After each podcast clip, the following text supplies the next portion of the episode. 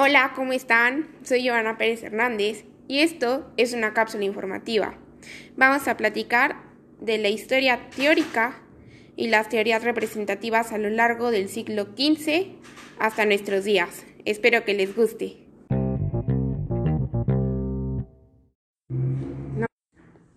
El antecedente teórico se ubica en la teoría funcionalista, estructuralista, empirista, la burocracia, que abarca el periodo del renacimiento de los filósofos griegos hasta el momento de Comte, del positivismo, el marxismo, que busca comprender y explicar las divisiones de trabajo, la jerarquía de los niveles de poder basados en el proletariado, la burguesía y la aristocracia, hasta el actual modelo de organización como el limbo en marketing que empieza en el siglo XX. Engloba el rompimiento del paradigma socialista a la apertura de las dos escuelas teóricas, Chicago y América Latina. El primero será la modernidad. Lo ubicamos de 1740 a 1909, la revolución industrial y los avances tecnológicos. En cuestiones teóricas hablamos de la filosofía griega con Hipatia de Alejandría, la teoría de Descartes, el realismo, el racionalismo, la teoría matemática de álgebra de Al-Khwarizmi, el empirismo ciudadano, ah, al igual que la secularización de los estados, la república, la industrialización, la racionalidad administrativa, que es parte del industrialismo, y en el área de filosofía griega tenemos en particular aporte a la religión, se separa de la ciencia, la razón y la fe, conforman dos paradigmas diferentes y las escuelas son el humanismo renacentista, que es de Cesarea Marítimo, la Escuela de Israel, Alejandría y San Marcos como las principales escuelas romanas y occidentales, al igual que orientales, que marcaron este periodo para después pasar a la industrialización, que se presenta el paradigma positivista de Comte, que proviene de las ideas aristotélicas, del empirismo, de la ontología, de la epistemología, como la base de la experiencia propia del ser humano.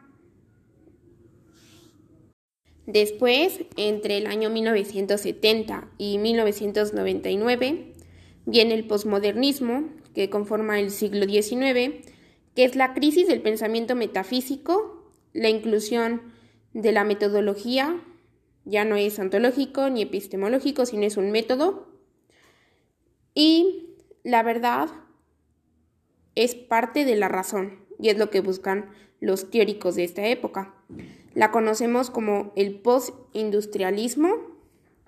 y expresa que los metarrelatos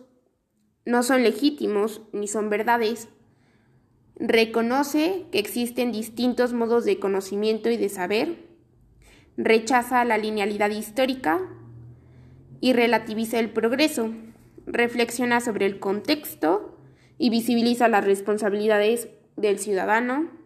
del teórico y de cada uno de los representantes filosóficos que lideran en ese momento. Seguimos hablando de una escuela occidental, que es la escuela de Frankfurt específicamente. Mientras en el siglo XX, que sería la transmodernidad, el proceso más moderno de ruptura del paradigma occidental, que es del año 2000 al 2010, que implica el desierto de lo real de Zizek, la capacidad tardía de Friedrich Harrons, la modernidad líquida, que se refiere a la liquidez tanto espiritual, económica, metafísica, de Sigmund Bauman, que es un teórico de la Escuela de América Latina, al igual que Hannah Arendt, que es politóloga y socióloga, que critica la sociología del poder alemán sobre los judíos, teniendo como antecedente la Segunda Guerra Mundial. Y ella es socióloga marxista, sin embargo, critica la sociología aplicada en el positivismo. Es un nuevo enfoque y ya va encaminada a la etnografía y la aplicación metodológica de la sociología no como un ideal político o religioso, sino como un enfoque teórico, al igual que las escuelas religiosas de luterana, mm, la católica, la cristiana, que separan al clero secular y propone un, un sentido teórico de los puntos políticos, tanto la monarquía, la democracia, la oligarquía, el comunismo, el socialismo, como formas de gobierno, formas de religión, formas culturales y de agrupaciones estudiadas desde la antropología social,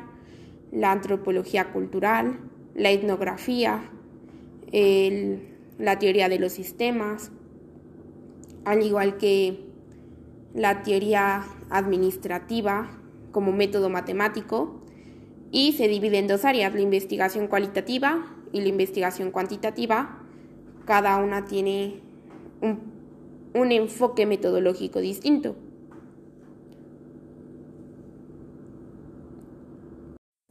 Y ahora sí, mi parte favorita es el siglo XXI la actualidad, que engloba el sentido de romper el paradigma socialista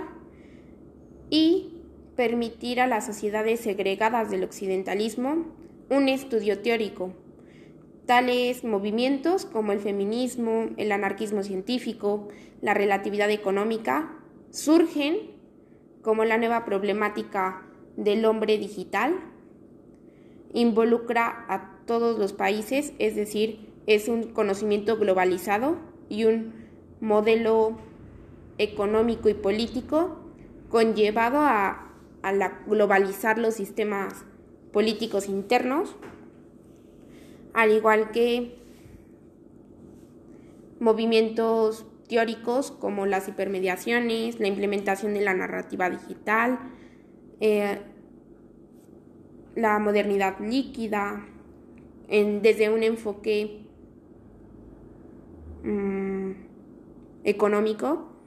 un enfoque económico, eh, libre comercio como un nuevo paradigma político internacional, eh, las instituciones no gubernamentales, ONGs, como intermediarios a nivel humano, político y metafísico, y el apoyo de instituciones de derechos humanos que suplen, en cierto modo, la privatización de los bienes y servicios gubernamentales y son parte del nuevo paradigma político de implementar a las redes sociales, a las empresas unicornio, a las empresas digitales, las empresas que brindan servicios tecnológicos y comunicativos, el outsourcing, al igual que crear políticas internacionales que, que son el intercambio